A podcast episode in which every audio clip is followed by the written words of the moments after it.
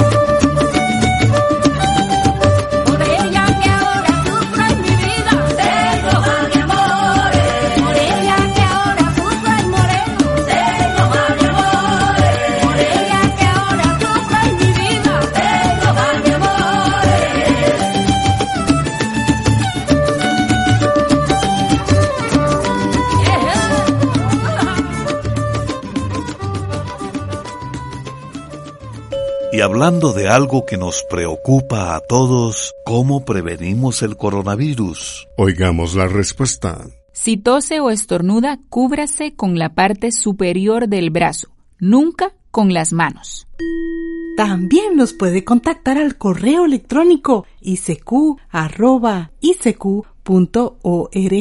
o encuéntrenos en Facebook como Oigamos la Respuesta. Y el señor José Romero nos ha enviado a nuestro WhatsApp la siguiente pregunta desde Honduras. Quiero saber información del volcán Boquerón. Escuchemos la respuesta. Creemos que nos habla del volcán San Salvador que está dentro del Parque Nacional llamado El Boquerón en la parte central de El Salvador. Este volcán estuvo dormido o inactivo por cientos de años, pero en el año 1917 hizo erupción. Esa erupción fue una de las tres que ha habido en El Salvador en los últimos 800 años. Antes hubo dos violentos terremotos que afectaron poblaciones como Apopa, Nejapa, Quesaltepeque, Opico, Santa Tecla y la capital, San Salvador. Según relatos de aquel año de 1917, los pobladores de la parte norte del volcán, como San Juan, Los Planes y Chanmico, sintieron retumbos y vieron salir columnas de humo negro y ceniza. Además, observaron abrirse una ladera por la que salió lava roja, lodo hirviendo y una lluvia de piedras. Se dice que la lava salió por días y hasta meses después de la primera erupción, y lo hizo a través de grietas. Se cuenta que la lava recorrió más de seis kilómetros. Además, se secó por completo el lago que había dentro del cráter principal del volcán, que ha sido conocido por los lugareños como el Boquerón, pues esta palabra Boquerón quiere decir abertura grande. Desde entonces el volcán San Salvador no ha vuelto a hacer erupción, pero no se descarta que pueda volver a tener actividad en el futuro, luego de haber permanecido en calma durante mucho tiempo. Las conversaciones entre doña Manuela Tattenbach, el doctor Roderick Tum y los habitantes de las montañas dieron origen a Oigamos la Respuesta. La señora Ana Delfina Benavides nos escucha en Costa Rica y a través de nuestro WhatsApp pregunta ¿Cuál fue el nombre del farolero del Parque Central de Alajuela? ¿En algún tiempo se usaron lámparas de queroseno o canfín como combustible? Oigamos la respuesta. Hoy día nos parece natural y normal que al atardecer y de manera automática se vayan encendiendo las lámparas de muchos parques y de muchas calles. Pero tal y como nos cuenta nuestra amiga oyente, antes no era así. Hace ya más de 100 años, en muchos lugares del mundo estas lámparas funcionaban con canfín y se encendían una a una. Buscando en documentos antiguos sobre la ciudad de Alajuela en Costa Rica, encontramos el nombre de un señor llamado Toribio Jara. Don Toribio Jara tenía un oficio muy particular. Trabajaba alumbrando los faroles de la ciudad, entre ellos los del Parque Central de Alajuela, que funcionaban con lámparas de canfín o querosén. Ñor Toribio, como le decían, al parecer también trabajaba como sereno o vigilante nocturno. Encendía los faroles cuando se ponía el sol y los apagaba cuando llegaba el amanecer. Precisamente nos encontramos un texto muy bonito sobre este farolero alajuelense que dice así. Hace muchos años, cuando había en Alajuela solo faroles con lámparas de canfín o queroseno en las esquinas de las calles, conocimos un viejecito llamado Toribio Jara. Era alto, delgado, moreno, vestido de camisa blanca, pantalón azul, ceñido con banda roja, descalzo y con sombrero de paja. Llevaba siempre una escalera pequeña, un galón de aceite, un embudo y un trapo para limpiar los tubos de las lámparas y los vidrios de los faroles. Encendía los faroles al oscurecer y los apagaba al salir el sol. Ñor Toribio tenía el espíritu de justicia con su persona, de tal modo que siempre separaba a los muchachos que reñían a la salida de la escuela, y en la pelotera estudiantil bastaba con decir ahí viene señor Toribio para que cada cual tomara el camino de su casa. Sin embargo, todos los chiquillos de la vecindad lo querían y respetaban porque hacía trompos, boleros de carrucha, yugos y carretas para bueyes de olote que les obsequiaba, amén de algunas frutas de su casita propia. Aunque el planeta Tierra tiene solo una luna, hay luna liberiana, luna de Xelajú, y vamos a escuchar una canción alajuelense del cantautor Mario Ulloa, Luna alajuelense. Luna alajuelense que alumbra la tierra del terreno amado donde yo nací, farolito hermoso, cascada de plata que besas muy tenue mi linda ciudad. Deja de que te cante con toda mi alma, lunita preciosa, no tienes igual. Cuando en plenilunio brillas desde el cielo, romántica vuelves a la humanidad. Y brotan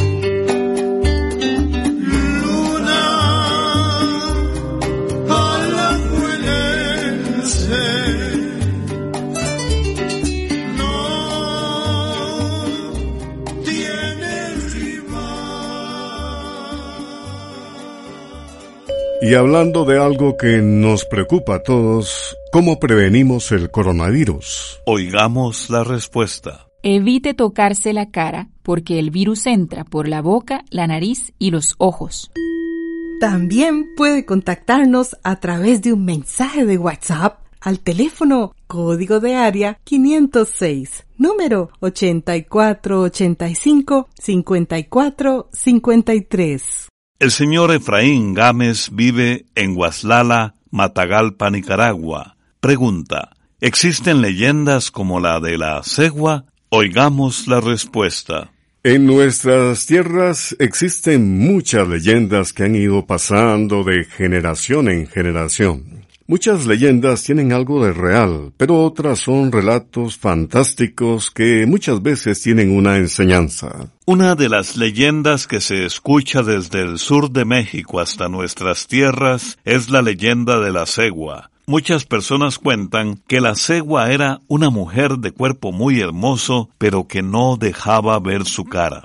Se dice que la cegua enamoraba a los hombres que a altas horas de la noche se atrevían a caminar por senderos muy solitarios. Al parecer, la cegua pide a los hombres que la acompañen o la lleven a un lugar, ya sea caminando, a caballo, en motocicleta o en automóvil. Una vez que la llevan donde ella pide, la cegua les muestra su rostro dejando ver un ser espectral, pues su cara no es de una persona y más bien tiene un parecido a la de un caballo con ojos rojos, dientes grandes, cabellos desordenados y tirados hacia el frente. Además, se dice que de su boca sale un sonido perturbador, más parecido al relinchar de un caballo que a las palabras de una persona. La cegua embruja así al hombre que sufrirá dolores y escalofríos por varios días o hasta la muerte.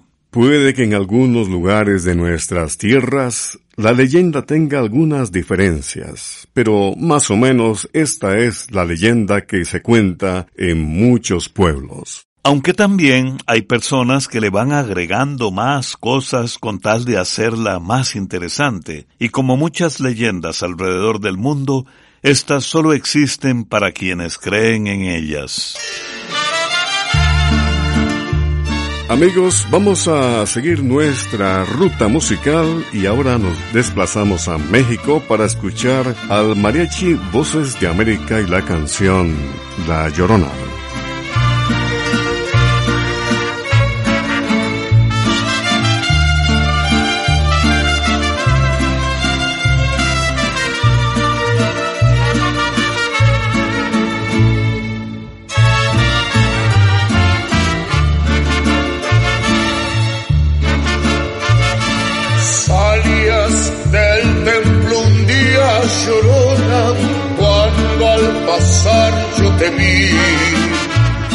Salías del templo un día llorona, cuando al pasar yo te vi.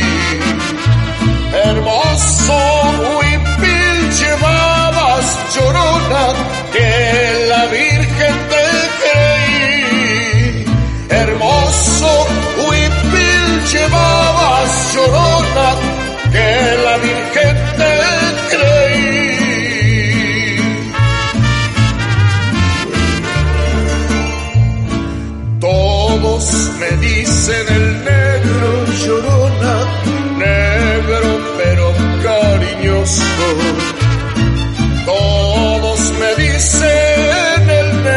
llorona, negro pero cariñoso.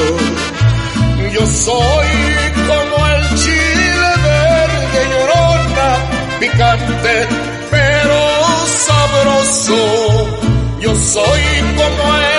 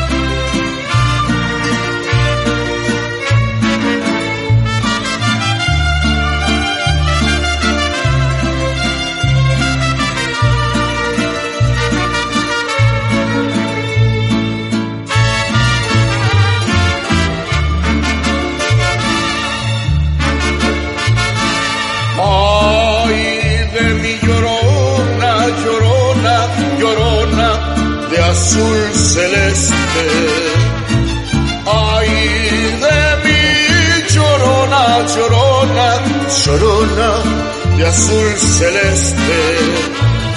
Aunque la vida me cueste llorona, no dejaré de quererte. Aunque la vida me cueste llorona, no dejaré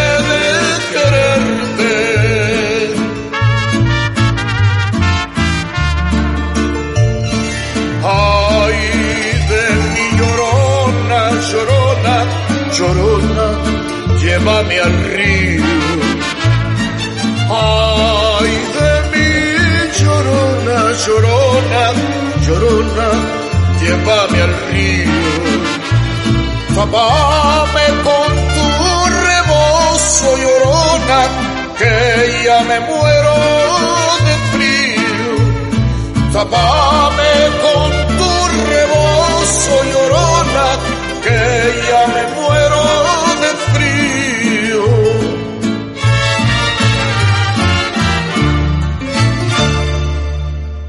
Y hablando de algo que nos preocupa a todos, ¿cómo ayudar en tiempos de pandemia? Oigamos la respuesta. Siendo solidarios, es decir, pensando en los demás. Compre alimentos para el que no tiene. Y continuamos con las consultas de ustedes, nuestros muy estimados oyentes. ¿De dónde vino el coronavirus y quién lo descubrió? Pregunta del señor Enoc Porras, quien a través de nuestro Facebook y desde la provincia de Alajuela nos contactó. Escuchemos la respuesta. Queremos empezar diciéndole a don Enoc Porras y a nuestros oyentes que los virus son microbios pequeñísimos que no se pueden ver a simple vista. Los virus solo pueden vivir y reproducirse cuando se meten dentro de una célula de cualquier ser vivo, como las personas, los animales o las plantas. Las infecciones producidas por algunos virus pueden llegar a causar enfermedades muy serias. Existen muchas clases de virus. Están, por ejemplo, los llamados coronavirus, que se conocen desde el año 1965. Los coronavirus son un grupo de virus que, vistos con potentes microscopios, pareciera que tienen como una corona alrededor y por eso se les llama así. A finales del año pasado, 2019, en la localidad china llamada Wuhan, se descubrió un nuevo virus de este grupo de los coronavirus. Los científicos llaman a este nuevo virus con el nombre de SARS-CoV-2 para diferenciarlo de otros coronavirus. Este nuevo virus produce la enfermedad conocida como COVID-19 que en las personas provoca síntomas parecidos a los de la gripe, especialmente fiebre, cansancio, tos seca y problemas para respirar. En algunos casos, las personas también pueden sufrir congestión nasal, mocos, dolor de garganta, diarrea y hasta pérdida del olfato y del gusto. Según la Organización Mundial de la Salud, algunas personas se contagian con este virus y no llegan a presentar síntoma alguno. Y muchas personas se recuperan de la enfermedad sin necesidad de un tratamiento especial. Pero sucede que personas mayores y aquellas que padecen de hipertensión arterial o presión alta, problemas del corazón, diabetes, asma y las personas que tienen su sistema de defensas debilitado, entre otras, tienen un mayor riesgo de que esta enfermedad se complique. Por eso, si una de estas personas tiene fiebre, tos y dificultad para respirar, debe buscar atención médica cuanto antes. Según los datos que se conocen hoy, muchísimas de las personas que están internadas en un hospital a causa del COVID-19 no son solamente personas adultas o ancianas, sino que hay una gran cantidad de personas que tienen una edad entre 35 y 50 años. El coronavirus que produce la enfermedad conocida como COVID-19 se transmite especialmente a través de las gotitas de saliva que expulsa una persona al toser, estornudar y al hablar. Estas diminutas gotas pueden transportarse en el aire que respiran otras personas y entrar en sus cuerpos a través de la nariz o de la boca. De allí la recomendación de quedarse en casa y evitar el contacto cercano con otras personas, especialmente con las personas enfermas. Pero si por razones de trabajo y otras obligaciones la persona no puede quedarse en casa, se recomienda mantener una distancia de al menos dos metros con los demás para prevenir un posible contagio. Las gotas de saliva también pueden caer sobre los objetos y superficies que fácilmente pueden tocar personas sanas. Si luego de tocar estas superficies con las manos las personas se tocan los ojos, la nariz y la boca, el virus puede entrar al cuerpo y producir esta enfermedad conocida como COVID-19. Por todo lo anterior, se insiste tanto en medidas como el lavado frecuente de manos, la limpieza y desinfección de superficies, no tocarse la cara con las manos sucias y usar desinfectantes preparados a base de alcohol. Este nuevo coronavirus se puede transmitir incluso antes de la aparición de los síntomas. Es decir, que una persona puede estar contagiada y pasar el virus sin saberlo. Esto hace que sea más difícil controlar la transmisión. Hasta el momento no existe una vacuna o un tratamiento específico para el coronavirus, pero se están realizando muchas investigaciones para poder fabricar una vacuna lo antes posible. Por ahora, la posible solución depende de todos nosotros, pues para evitar que el virus se siga transmitiendo rápidamente, se deben seguir recomendaciones como las que le mencionamos antes, especialmente la de permanecer en la casa, y si se debe salir a la calle, mantener una distancia de unos dos metros con las demás personas y usar mascarillas, caretas o ambas cosas. Al concluir nuestro programa compartimos con ustedes una reflexión del líder de la banda estadounidense Nirvana, Kurt Cobain, esta reflexión. Querer ser otra persona es malgastar la persona que eres. Amigos, al despedirnos, les invitamos para el espacio de mañana con algunos temas como los siguientes. Conoceremos cuál es la diferencia entre una embajada y un consulado. Y vamos a darnos cuenta cuál es el origen del idioma arameo. También a qué edad murió el faraón Tutankamón. Les esperamos. Programa A Control 26. Y así llegamos al final del programa del día de hoy. Los esperamos mañana en este su programa Oigamos la Respuesta. Mándenos sus preguntas al apartado 2948-1000 San José, Costa Rica. También puede enviarnos sus preguntas al correo electrónico isq.org o encuéntrenos en Facebook como Oigamos la Respuesta.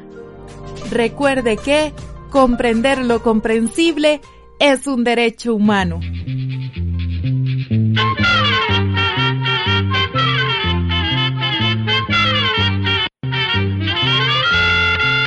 Llegó el momento de despedirnos. Se va a la escuela va cantando